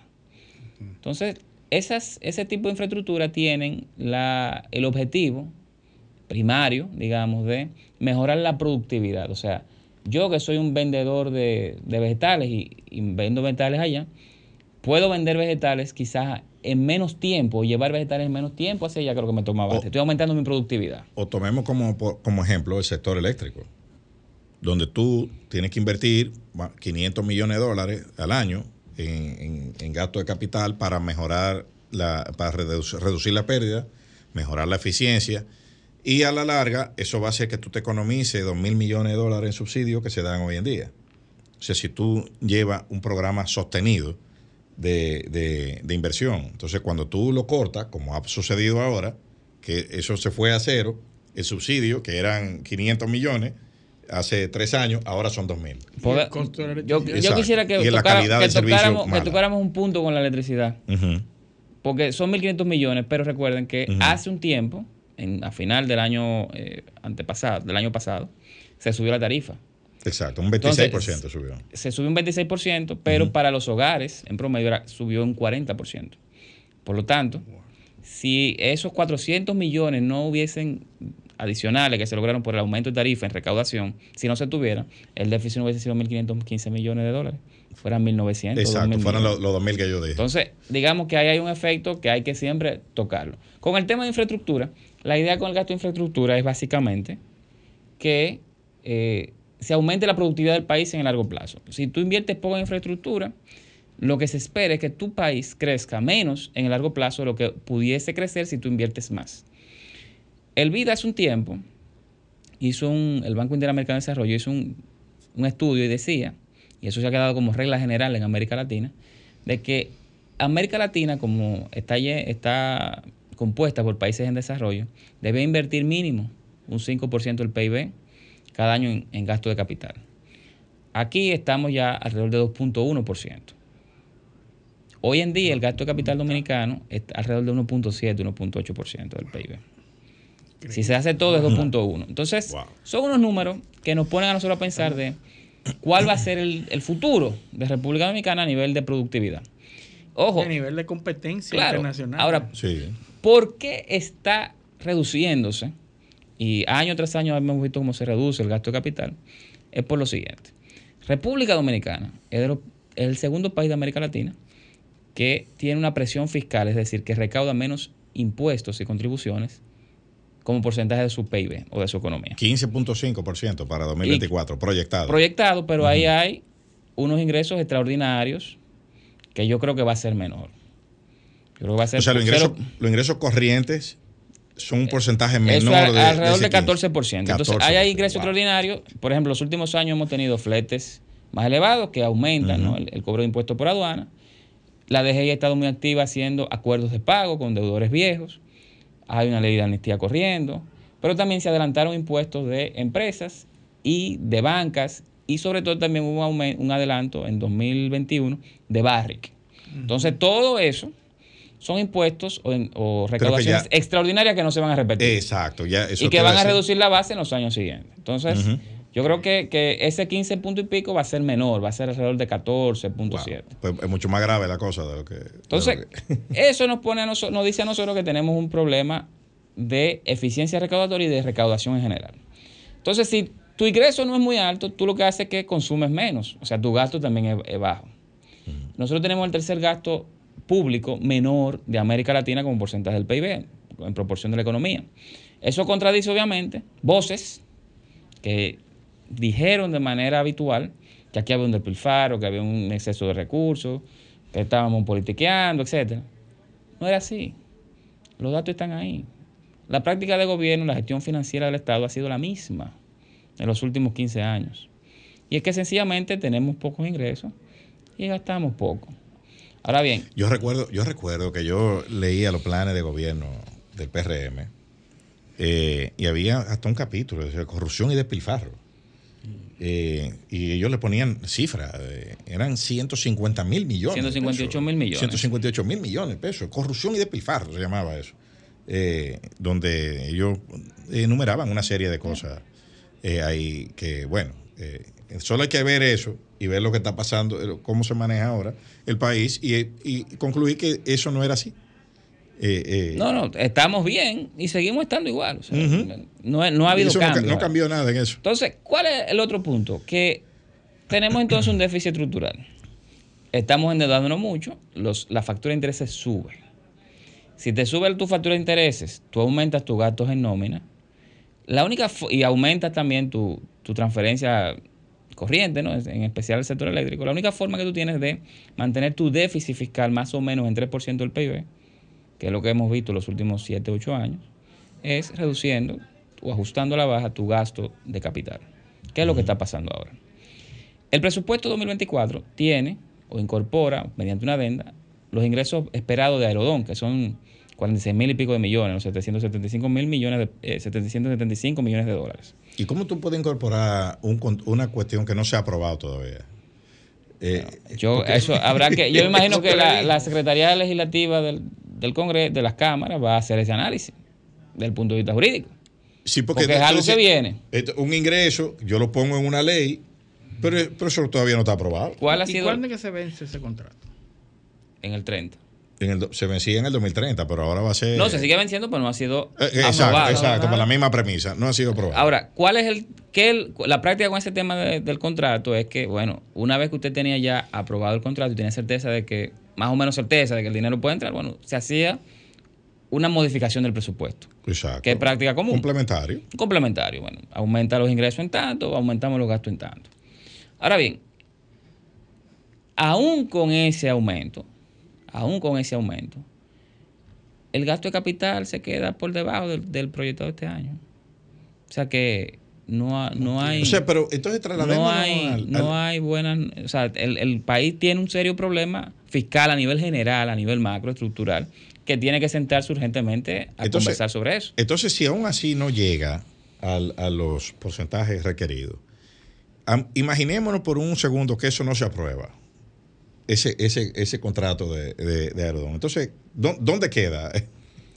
Quedarían alrededor de 1.7 del PIB. 1.7 y ahora está debe quedar en 2.1, 2.3%. O sea, que es más bajito. O sea, sin eso. Sería más bajito. Sí, para, para llegar a donde estamos, para mantener, eh, para mantenernos como estamos ahora, habría que aprobar el contrato. Sí. O sea, o, sea asumiendo, asumiendo que no, obviamente, que no entra ingresos extraordinarios de alguna otra fuente, que puede pasar, que venden una empresa grande y hay un, pago por ganancia de capital. Sí querían puntualizar algo, y es el tema de la deuda. Aquí no hay un problema de deuda pública más allá de lo que se dijo siempre, de que estamos endeudándonos violentamente, no hay un problema de deuda. Lo que sí hay es una situación con la carga de intereses de la deuda. Nosotros somos de los 15 países en el nivel mundial que mayor carga de intereses de la deuda tenemos como proporción de nuestro PIB, de nuestra economía. Y yo creo que eso, en un ambiente donde están subiendo las tasas de interés a nivel internacional, por lo tanto, cada vez que coloquemos deuda va a ser más cara que hace quizá dos, cuatro, cinco, seis años, eso debe llevarnos a reflexión de, estamos pagando mucho de intereses, está llevándose muchos recursos, al nivel de que ya los ingresos del gobierno son inferiores al gasto corriente. Es decir, que estamos tomando dinero prestado. O sea, si son inferiores para el gasto corriente, hay que tomar prestado para pagar gasto corriente. Sí. Entonces estamos endeudándonos para pagar, intereses. O sea, si tú, tienes, si tú tienes un 14% de presión tributaria, tú tienes 4% a, a la educación, tú tienes 3.6 de, de interés. 3.6 de intereses y tú tienes 1.5 de subsidio eléctrico. o sea, tú tienes, tú tienes 5.1 más 4, son 9.1 de 14. O sea, te queda un 5, te queda menos de 5% para, para todo. Para todo el resto. Ah, y calcúlale un 1, ¿cuánto fue el, el, gasto de capital? Este año debe quedar en... 2. Uno, vamos a decir 2. 2. Entonces tú tienes 11% de 14 ya tú lo tienes eh, comprometido, en cuatro o cinco partidos. Ahí no está ni salud ni agricultura. No, no hay más nada. Ya, no hay más nada después de eso. ¿Y, Nómina. ¿Y, qué, qué, tanto se puede retrasar una reforma fiscal? Porque eso es lo que vendría, eh, cualquiera pensaría que lo único que solucionaría eso es una reforma fiscal. Mira, como aquí no hay un problema de deuda pública, no hay un problema realmente de deuda pública, o sea, no es que estamos con los, con los inversionistas extranjeros ni los mercados internacionales ahí con, una lupa arriba de nosotros. Tenemos buena calificación. Tenemos buena calificación. Otros países están peor que nosotros.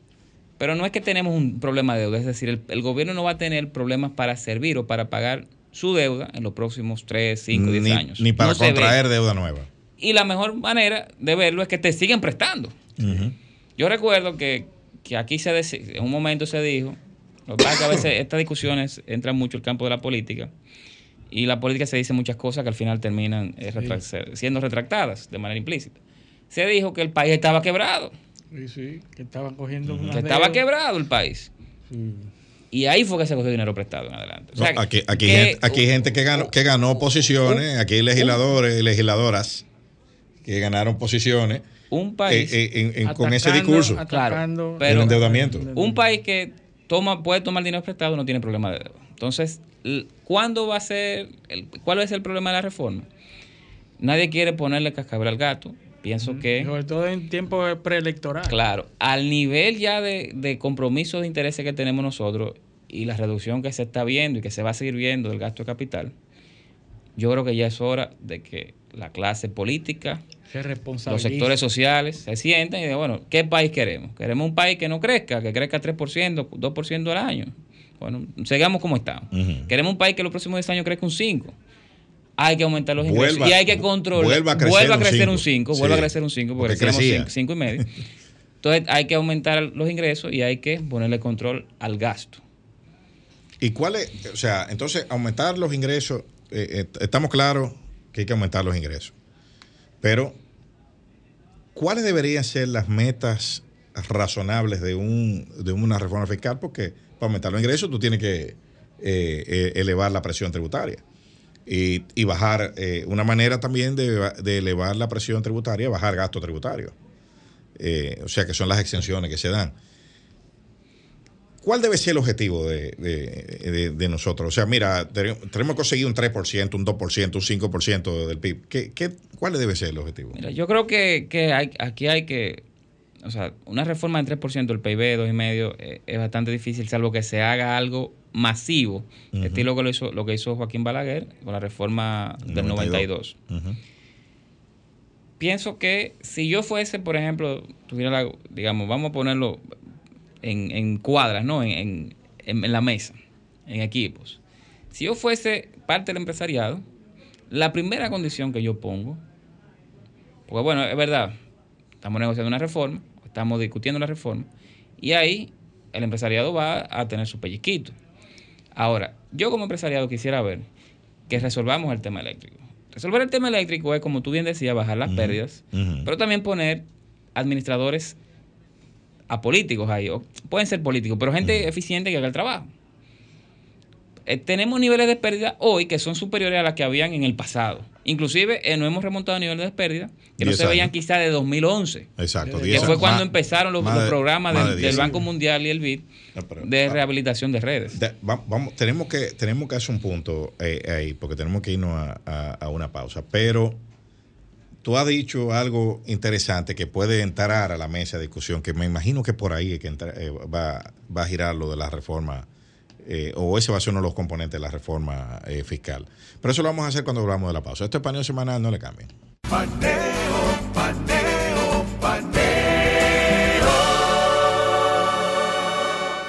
Continuamos en Paneo Semanal por esta Sol 106.5 FM, también en YouTube, nuestro canal Paneo Semanal y en el canal de Sol 106.5 y en nuestras redes sociales Paneo Semanal. Tocamos un tema que dio corriente, tuvimos que irnos Sí, sí, sí, sí. el sector es eléctrico. algo que todos sufrimos. Claro. Eh, Richard, tú mencionabas eh, que si tú fueras empresario o tuviese del lado de los empresarios, eh, pidiera una intervención más frontal eh, o, una participación mayor o- o cambios en el sector eléctrico, sobre todo en la gestión. Porque ¿qué hemos visto nosotros? Como mencionamos en el, en el bloque anterior, los niveles de pérdida que hay ahí. O sea, no se, nada justifica que nosotros hayamos involucionado más de 10 años y cientos de millones de dólares que se invirtieron para llegar donde estábamos, que eso se haya destruido en, en estos tres años y que esta administración no haya tomado ninguna acción. Porque aquí no se toma una medida de, importancia para intervenir eh, eh, esa, de, una manera más eh, frontal el, el sector eléctrico. O sea, aquí todo se quedó en discurso, que se lo robaban todo, que había una mafia, porque todo eso, después que tú le quitaste ese, ese componente al discurso, se quedaron sin, sin, sin, eh, eh, sin norte.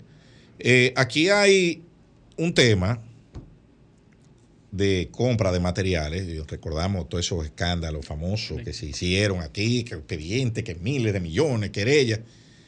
Pero ¿qué resulta? Que los almacenes están vacíos. Están vacíos, no hay transformadores, no hay medidores. No. Entonces, yo no. Aquel eh, sobrevaluaba todo, tenía un esquema fraudulento para, para defalcar el Estado, todo lo que se dijo aquí. Entonces ahora no se hace nada. Me parece a mí que es porque probablemente muchas de esas cosas que se decían eran mentiras y exageraciones y que las sobrevaluaciones no eran tales y que no se ha podido conseguir nada más barato que lo que se compraba antes o, en, mejor, o en mejores términos. Entonces yo prefiero no comprar nada. Yo no compro nada, no, no invierto en Chile, porque aquí se invertían 500 millones de dólares en eh, entre 300 y 500 millones de dólares en inversiones de capital en el sector eléctrico. Entonces yo no invierto absolutamente nada para que... Entonces ahora no se roban nada porque yo no invierto nada, pero destruyo el sector. Se va deteriorando. Claro. Y, que, y entonces vamos a lo que tenemos ahora y las perspectivas que hay.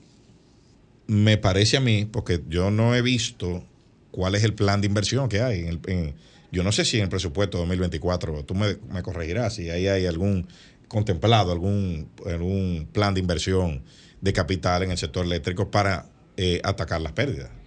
No, ahí no, no de hecho no, debe, no aparece, no aparecería, porque eso, digamos, estaría dentro del plan de, trabajo y de compra, ¿no? El plan de inversión y de compra de las EDES. No, no entraría en el, en el presupuesto, pero indudablemente que los niveles de pérdida de hoy son sustancialmente mayores a los que habían quizás hace cinco años estamos ya a niveles de 2011, que fue cuando, como dije, empezó el proceso de reforma del sector. Eh, Ahora, eh, eh, es que es muy duro. Después que usted dijo que, que, por ejemplo, un medidor lo sobrevaluaban en un 20%, en un 30%, que usted dijo todo lo que dijo, que se gastó, aquí corrieron ríos de tinta escribiendo eso, y para que entonces usted después venga a comprar el mismo medidor 30% más caro que lo que lo compraban antes. O sea, quiere decir entonces que ahora está sobrevaluado en un 50%. Porque si antes estaba sobrevalorado en un 20 con con, y, ahora cuesta un 30% más que lo que costaba antes, entonces la sobrevaluación es un 50. Eh, yo creo que en esa trampa discursiva es que se han quedado atrapados muchos personeros que toman decisiones en el sector eléctrico y eso, y entonces han optado por, por, por no hacer nada para que, y, la consecuencia ya la sabemos, las sedes hoy en día tienen nóminas mucho mayores. Eso supuestamente, aquel almacén de botella que decía el ministro de Energía y Minas, que eso eran almacenes de, botellas y de, cosas. Pues ahora resulta que las nóminas son más altas. Tienen más empleados, con sueldos mayores y los niveles y los niveles aumentando los precios. Obviamente, ¿no? Y los niveles de cobranza eh, eh, en el piso, la pérdida técnica en el piso y todo eh, fiesta y mañana gallo. Con el consiguiente impacto que tiene eso en, no, en la población que recibe apagones, factura cara, y, la falta de, confiabilidad en el sistema, eh, que hace que la producción eh, se, encarezca y que nosotros tengamos una, seamos menos competitivos. Totalmente de acuerdo. Yo creo que, que aquí no hemos todavía entendido esa parte como sociedad. Si las sedes son el mayor comprador de electricidad que tiene República Dominicana, y yo quiero venir, yo soy un, inversionista extranjero, quiero poner una planta de producción eléctrica de gas natural o de carbón, del combustible que sea, en República Dominicana, yo lo primero que antes de, poner un tornillo digo, ¿quién me va a comprar a mí la electricidad? Si veo que las EDES son empresas altamente deficitarias, cuyo pago a generadores depende de que el gobierno le haga una transferencia, yo cojo miedo. Entonces, ese problema de las sedes lo que genera o lo que produce, y no es algo de ahora, es algo que tiene quizás 50 años, es baja inversión a nivel de generación eléctrica de agentes privados. Lo otro es que eso está llevándose recursos que pueden ser utilizados en obras de infraestructura o podrían no gastarse. Hace unos días eh, yo estuve en un sitio y hicimos el cálculo que de 2009 a 2022, la mitad del aumento de la deuda pública externa se explicaba por el subsidio eléctrico. Es decir, que si no hubiésemos tenido el subsidio eléctrico en los niveles que lo teníamos, la deuda pública pudo haber sido externa, perdón, la mitad. o hubiésemos tenido muchas más obras de infraestructura, puentes, elevados, metro, etcétera, realizados con, con el mismo dinero. Entonces es algo bastante lamentable, tenemos mucho tiempo en esto, ahora se ha recrudecido el problema, yo creo que lo que el gobierno tiene que hacer en estos meses es tratar de estabilizar para no seguir deteriorando la finanza del sector. Y ya cuando se dé la discusión de una posible reforma fiscal, bueno, pienso que algo de lo que hay que hablar seriamente es de o despolitizar el sector o tener metas que el que no cumpla en un año, bueno, se saque, porque que así no podemos funcionar. Tú dijiste que si tú fueras sector privado, tú pedirías eh, mayor control sobre el tema eléctrico, ¿verdad? Claro. Entonces la solución sería eh, eh, hacer una, una público-privada, una o sea, público, una fiducia o algo para manejar eso también. Es que es injustificable que tú tengas un administrador en una empresa, pública o privada, en cuya gestión se haya deteriorado la, la, eh, rentabilidad de esa, o, se hayan profundizado los males que habían ahí. Por ejemplo, perdíamos 10, después que te pusimos a ti, ahora perdemos 14. Y que esa gente se mantenga ahí. O sea, es, que eso, eso es injustificable. Que, que aquí administren 13, hay una que ha tenido como 5 administradores o 4. Y es la que más pierde de todas, que es de este. Y ahí, han, cambiado como 3 o 4 veces. Y no había, eh, o sea, lo han cambiado. ¿Y por qué lo han cambiado los otros? Bueno, por eso mismo, porque pierden más. ¿Y los otros dos? De las otras dos distribuidoras, bien, gracias. Bien, gracias. O sea, eh, aquí hay que reconocer, si tú, tú no, si tú nos reconoces, si tú nos reconoces como, como, como gerente en el Estado, que una cosa no se está manejando bien y que lo que se ha hecho es empeorar, entonces, ¿por qué tú no cambias al gestor? O sea, porque tú tienes que mandar por lo menos una señal de que tú estás encima de las cosas. Pero de eso este gobierno ni habla. Ni habla de eso. Aquí no se habla de, bueno, no, es de norte. Ah, no, sí, el hombre de la culebra. Un videíto que, eh, una culebrita, que eso fue lo que causó un apagón. Eh, que aquí no hay apagones, toda esa payasada. habíamos superado ya. payasada. Porque antes eran las chichiguas. No, no, no, pero, no, no, eso, no, no, eso son payasadas, esa vaina. O sea, y, y, y aquí no, no, no, nadie, nadie le, va a llamar la atención a ese señor. No, eso no, como una fiesta, una, como un relajo, eh, un cómico. Y, y, el, y, la otra distribuidora, eh, de Sur, que bueno, eh, eh, ese tiene un buen manejo, habla bien, pero como gerente, como gerente no ha dado, no ha, dado pie con bola. ¿Por qué? Porque pierden más que lo que perdían antes. Muy sencillo. Entonces, el sector eléctrico es el, de, mayor preocupación para la República Dominicana ahora mismo. ¿O hay más? Yo creo que a nivel de gasto público es el principal agujero que hay.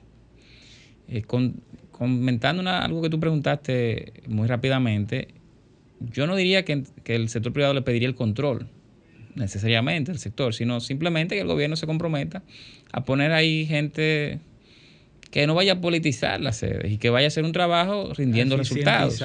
Y yo no, yo fuera gobierno y no dejara fuera de la mesa el tema de alguna alianza para manejar circuitos que tienen una pérdida muy elevada. Hay circuitos ahí que tienen pérdida de 80, 70%.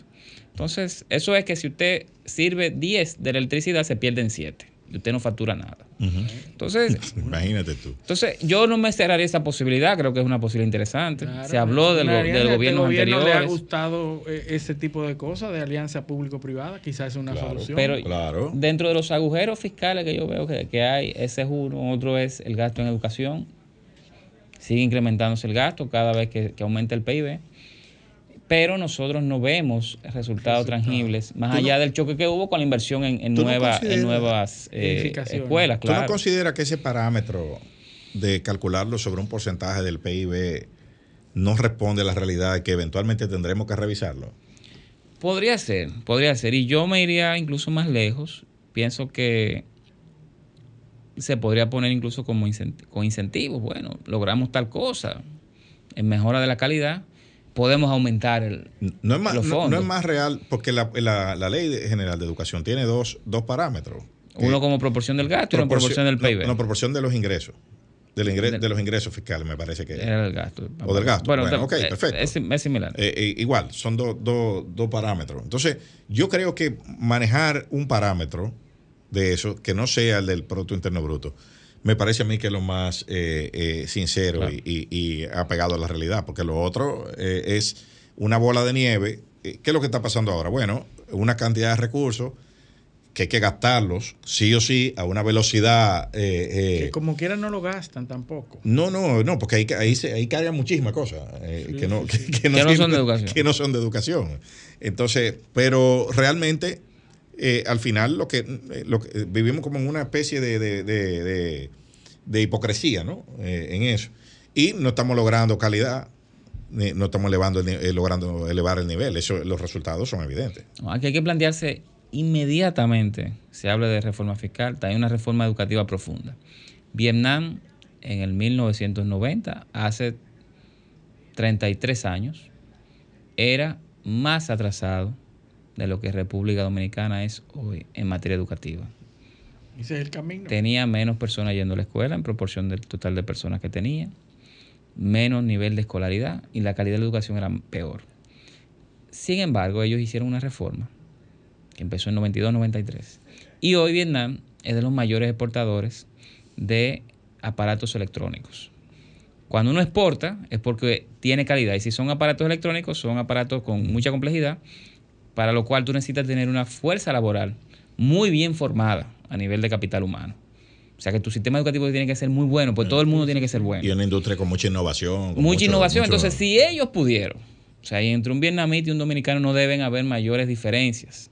Porque Vietnam era un país arrasado por la guerra. Bueno, ustedes están hablando, Claro. hablaron de eso. Claro. Es un país asiático, es un país que no tuvo los recursos quizás que, tuviera, que pudieran tener acceso hoy países europeos, bien la Unión, Euro- la Unión Europea.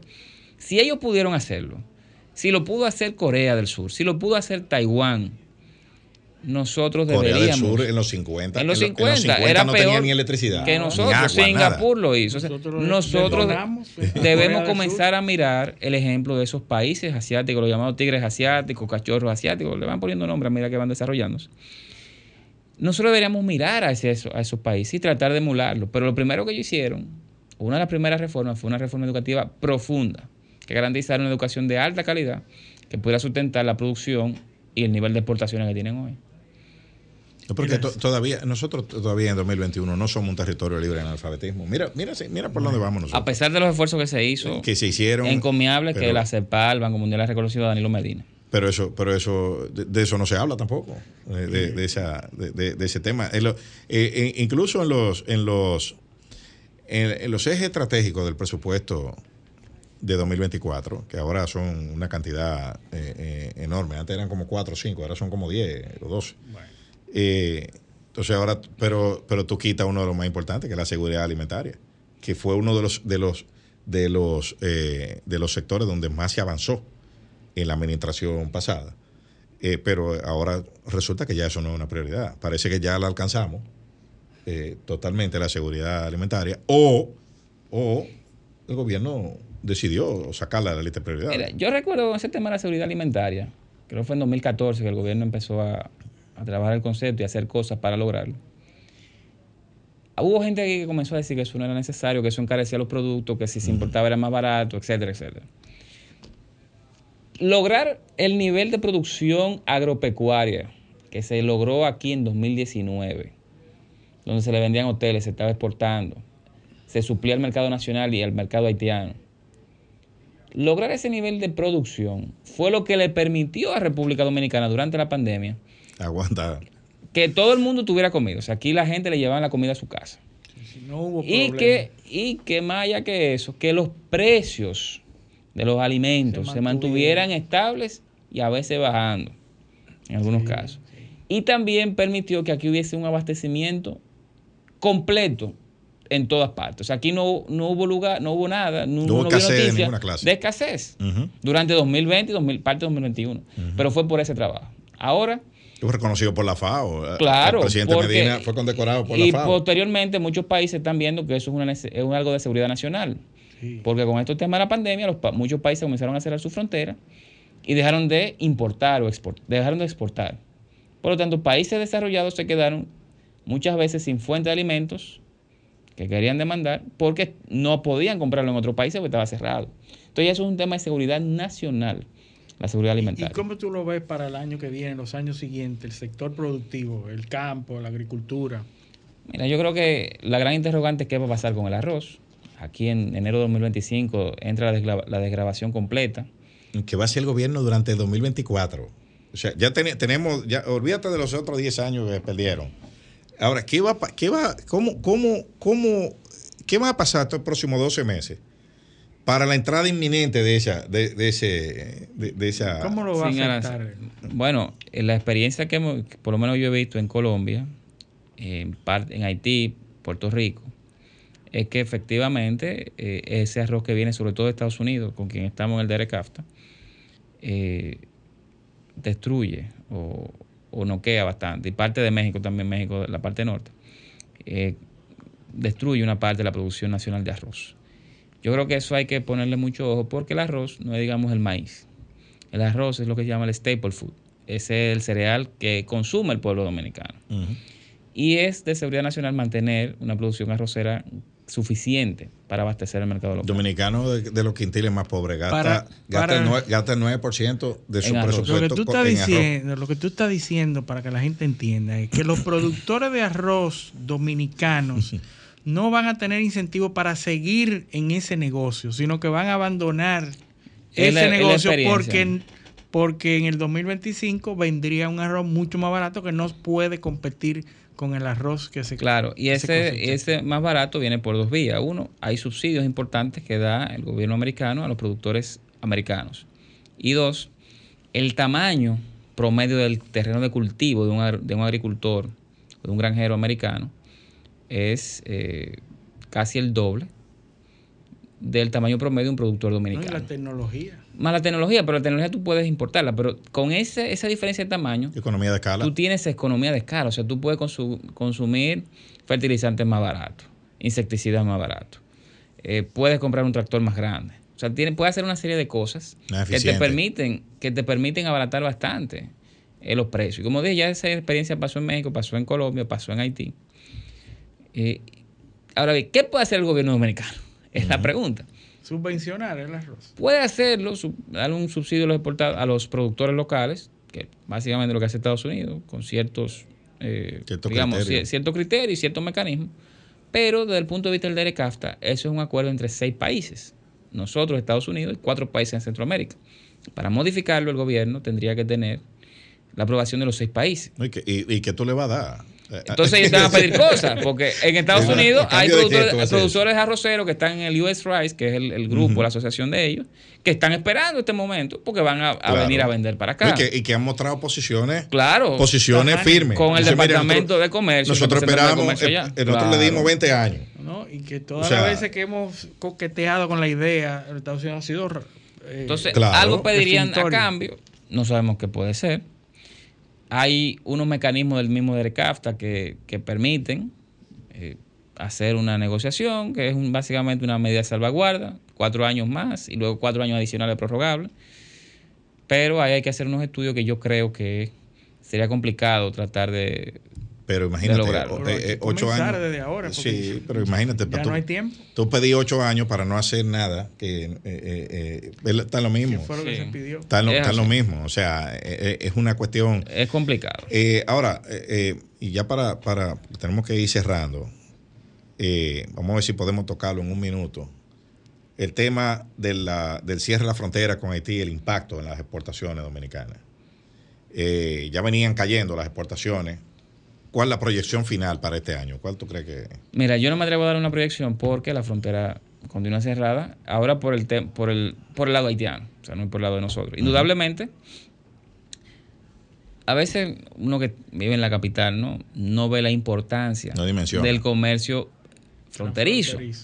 No es solamente que hay muchos comerciantes en toda esa provincia fronteriza que dependen de ese comercio, sino que hay muchos productores, en especial de la zona del Cibao, que producen pastas, galletas, arroz, huevo, que tienen Haití, tiene 10 millones, 11 millones de consumidores, como mercado principal. Bueno, lo, Entonces, eso lo están vendiendo. Los productores de huevo, ayer salió una información, han sacrificado 2.4 millones de gallinas ante la reducción de la demanda. Claro, porque si no te, tumba el precio y te hace quebrar los productores. La demanda eh, son 40 millones de huevos que tenían en stock cuando, cuando, cuando sucedió el cierre. Pero bueno, Richard, te tenemos que agradecer eh, tu visita aquí eh, por, en Paneo Semanal y dejarte la invitación abierta porque ya sabemos que tú, te decimos que vuelves y tú vuelves. Eh, eso, es, eso es importantísimo. Así que, y agradecer, no queda más que agradecer a nuestros teleoyentes eh, su audiencia por este sábado y pedirles que con el favor de Dios nos acompañen el próximo sábado en otra edición de Paneo Semanal. Hasta entonces. Sol 106.5, la más interactiva. Una emisora RCC Miria.